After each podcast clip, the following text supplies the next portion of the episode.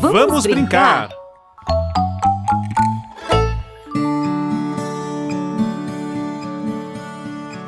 Olá, tudo bem? Legal estar aqui com você no nosso podcast Vamos Brincar. Eu sou a Val e quem me acompanha é meu amigo Cello. Isso mesmo, Val. Já estamos no quarto episódio. Lembrando que essa é uma iniciativa da Sésamo para o desenvolvimento de crianças mais fortes, inteligentes e gentis. E para uma criança ter um desenvolvimento completo, é importante que ela conheça o próprio corpo. E o tema do programa de hoje é justamente este: consciência corporal. Mas como perceber os sinais que o corpo dos pequenos emite? E mais, como respeitar e valorizar a identidade de cada um? Olá, eu sou a Cláudia, moro em Manaus, tenho dois filhos, Ana Clara, de 3 anos, e o Asaf, de 10 anos. A Ana Clara, tudo ela observa do corpinho dela. Eu faço aquela medição na parede, aí falo para ela quantos centímetros ela cresceu, pego o álbum dela de foto que ela tem recém-nascida, quando ela tinha um ano, dois anos e quando ela chegou até os três anos. Aí eu explico as fases dela o pai dela quer falar um pouquinho. Meu nome é Zaqueu Souza, eu sou o pai da Ana Clara e do Asa Arcanjo. A Ana Clara dança, se movimenta, ela sabe que a música é para dançar e ela tenta realizar as atividades que a professora dela manda, que envolve música, espaço, brincadeira, ela consegue realizar ela. Eu acho interessante minha filha nessa idade ter todo esse desenvolvimento, essa desenvoltura. A curiosidade das crianças é incrível. Temos que estimular sempre.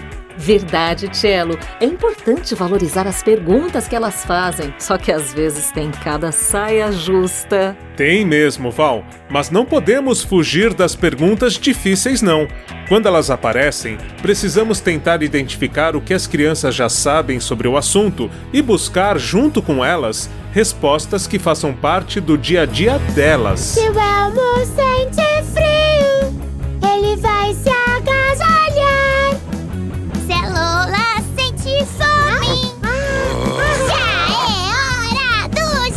Porque meu corpo fala, me diz o que eu preciso com cinco sentidos.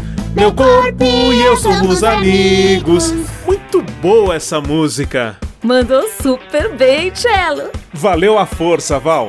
Para as crianças também é muito importante que esses assuntos sejam falados de maneira mais leve. E aqui aprendemos brincando. Por isso vamos falar com nossas convidadas, a Priscila Ramalho, educadora da Sésamo Brasil, e a psicóloga Cisele Ortiz, coordenadora do Instituto Avisa Lá. Bem-vinda, Cisele! Para começar a nossa conversa, gostaria que falasse um pouco sobre como as famílias podem estimular e cutucar a curiosidade das crianças em relação ao próprio corpo. Para as crianças aprenderem a lidar com seus próprios corpos, é muito importante que elas o façam por meio das brincadeiras e dos movimentos. O movimento ele tem vários sentidos. Ele tem o sentido das crianças brincarem com atividades que propõem movimentos amplos, mas também tem aquele gesto mais particular que é próprio de cada criança, né? As suas expressões mesmo de sentimentos, de desejos e de necessidades que elas também têm que aprender a reconhecer. E também tem o gestual do desenho, da mímica, da conversa. Isso a gente chama de de consciência corporal. E ela é importante como uma forma de relacionamento conosco mesmo e também com os outros, e se desenvolve ao longo de toda a vida. E Cisele, onde é que a família entra neste estímulo para que a criança tenha consciência do próprio corpo? As crianças naturalmente são curiosas a respeito de si mesmas e dos seus corpos. No início, elas ficam se comparando com outras pessoas da família. Depois, elas começam a perceber outras coisas que elas querem saber mais e fazem muitas perguntas. Por que, que o coração bate forte em determinadas situações? Por que, que o estômago ronca? São perguntas a respeito da consciência de si mesma por meio das observações que elas fazem do corpo elas começam também a perceber algumas irritações e elas não sabem identificar exatamente o que está acontecendo com elas. Então é bem importante que os adultos ao redor delas consigam nomear o que elas sentem, incentivando as crianças a se olharem, a perceber a diferença em relação aos outros e respondendo essas perguntas que as crianças fazem da maneira mais tranquila possível.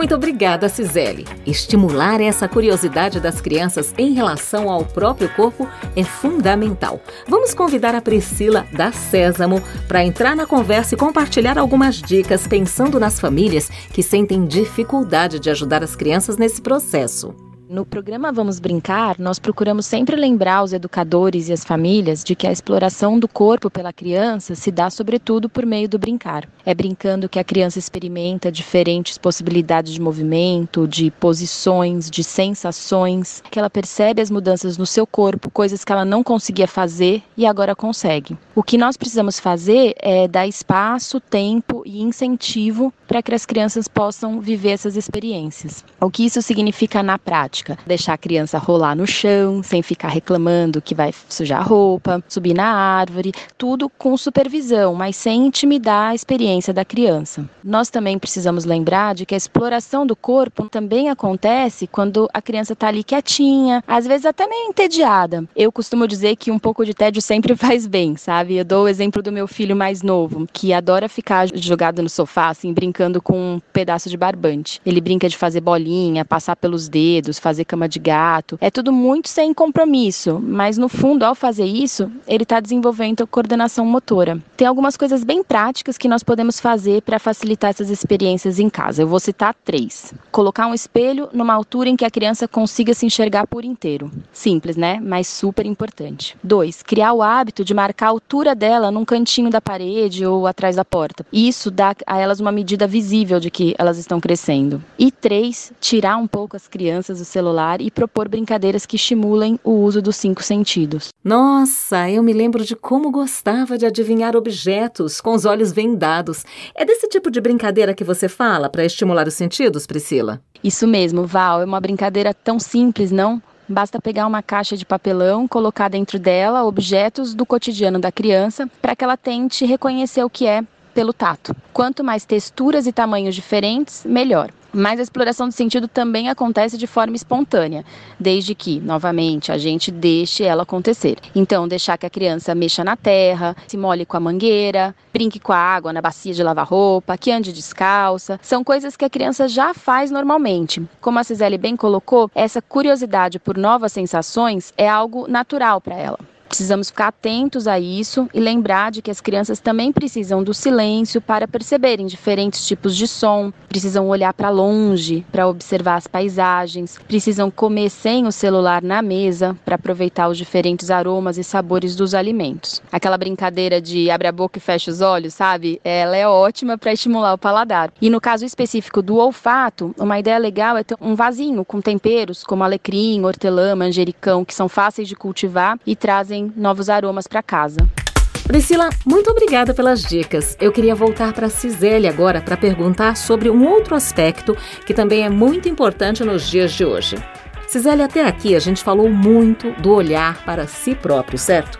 Mas como as famílias podem relacionar essa consciência do próprio corpo ao mesmo tempo em que ensinam as crianças a respeitar as diferenças? Elas podem ser ajudadas pelos adultos a olhar para si mesmas de diferentes formas, quando elas cuidam de si. Se a criança vai trocar de roupa, ela pode se olhar no espelho para ver se essa roupa está bem colocada, está adequada, olhar no espelho para pentear o cabelo, escovar os dentes. Isso faz parte do reconhecimento das suas características físicas. Enquanto ela conhece a si mesma, ela percebe a diferença que ela tem em relação às outras pessoas, em relação às outras crianças. O melhor modo de valorizar a diversidade é mostrar que todos são iguais. As características físicas não definem as pessoas. Isso vem muito da forma como os adultos lidam com isso, porque os adultos, na verdade, é que representam para as crianças os modelos de como agir em relação à diversidade. Se os adultos demonstram algum preconceito, é com eles que as crianças vão aprender isto.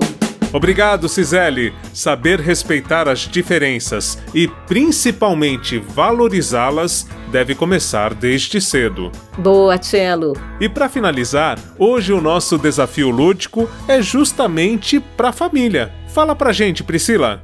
Para o desafio de hoje, vocês vão precisar de papel, materiais de desenho e um espelhinho desses pequenos que a gente encontra na feira mesmo. O nosso convite é para que você se sente com as crianças para fazer autorretrato. Mas esses não serão desenhos comuns, serão retratos muito especiais e cheios de detalhe, porque vamos convidar as crianças a olharem para si mesmas e a prestarem atenção nas suas características pessoais. Para isso, você vai deixar o espelhinho no centro da mesa e fazer umas perguntas de desafio, que as lembre de observar com atenção a sua própria imagem. Então, qual o formato dos seus olhos? E do nariz? Da boca? Dos braços? Como é o seu cabelo? Qual a cor da sua pele? Você pode repetir essa atividade várias vezes ao longo do ano. E é muito legal observar como a percepção da criança sobre si mesma vai mudando, vai evoluindo. Uma dica é guardar esses desenhos numa pastinha. Lembre-se de que o ponto não é ver se o desenho está mais ou menos bonito, exigir a perfeição. Não. O importante é o processo. E claro, se outros familiares quiserem participar, eles também podem fazer seus autorretratos. Que vocês se divirtam. Val, sabia que eu descobri que gosto mesmo de desenhar por causa do meu filho? Agora ele já é um pré-adolescente, mas quando era menor, eu retratava ele e ele me retratava. Muito legal, Cello. E nosso podcast quer, de alguma forma, fazer parte dessa conexão tão especial. E para você que está ouvindo nos dar uma força também, participe do desafio que a Priscila trouxe. É só fazer um autorretrato e usar a hashtag Vila Sésamo, além de nos seguir nas redes sociais. Queremos ver você bonita ou bonito no retrato. Os melhores vão para o nosso perfil do Instagram, arroba Vila Sésamo. E você encontra ainda muito material sobre esse e outros temas tratados em nossos programas no site www.sesamo.com. O podcast Vamos Brincar é uma realização da Sésamo com o apoio da Fundação FENSA. Até o próximo!